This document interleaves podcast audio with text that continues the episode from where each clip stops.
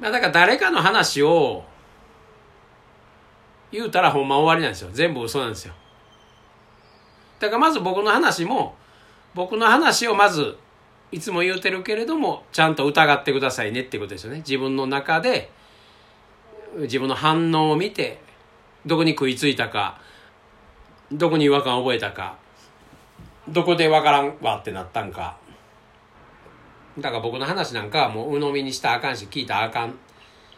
ていうことやし、だから誰の話もそうなんですよ。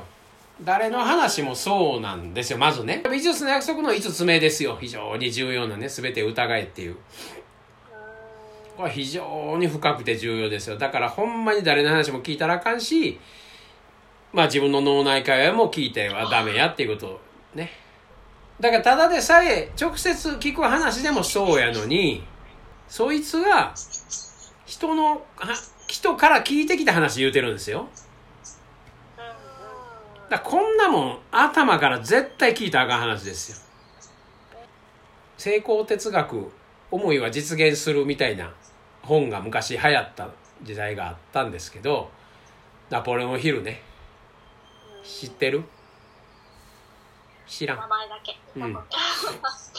まあナポレオンヒルが、まあ、いろんな人の成功者の話を聞いた話を本にしたんです本にまとめたんですよ。成功者たちが共通して言うてることみたいなね。だからそんなそんな本はもう読んだらあかん本ですよね、う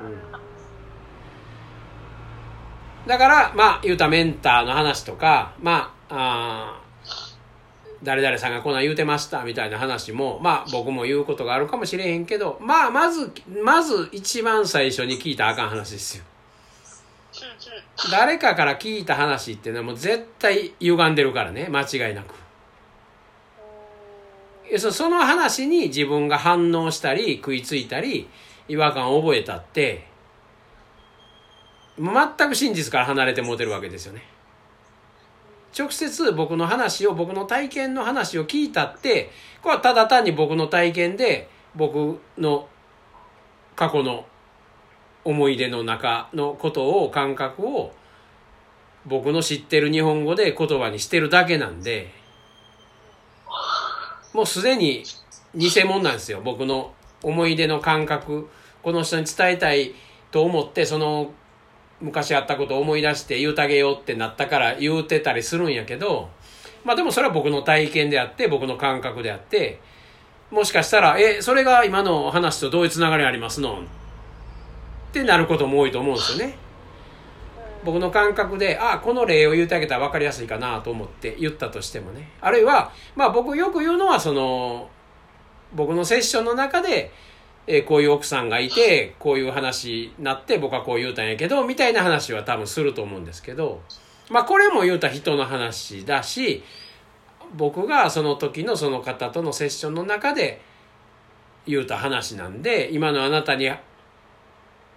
ちゃんとその例にはまるのかねどうかは分かんないわけですよ。だからそういうもう人づての話みたいなのはもうもうほんまいらんのですよ、うん。うん、だけどほとんどがこういう話なんですよ今ね。うん。言うたらあインスタで上げてましたよみたいな。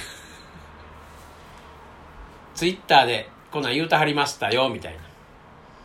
だけど、あ、ほな、ほな、それ真実ですねってなってまいがちやけど、でもその人がその少ない140文字の中でどういうメッセージを込めたかったのかはほんまは分からへんわけやし、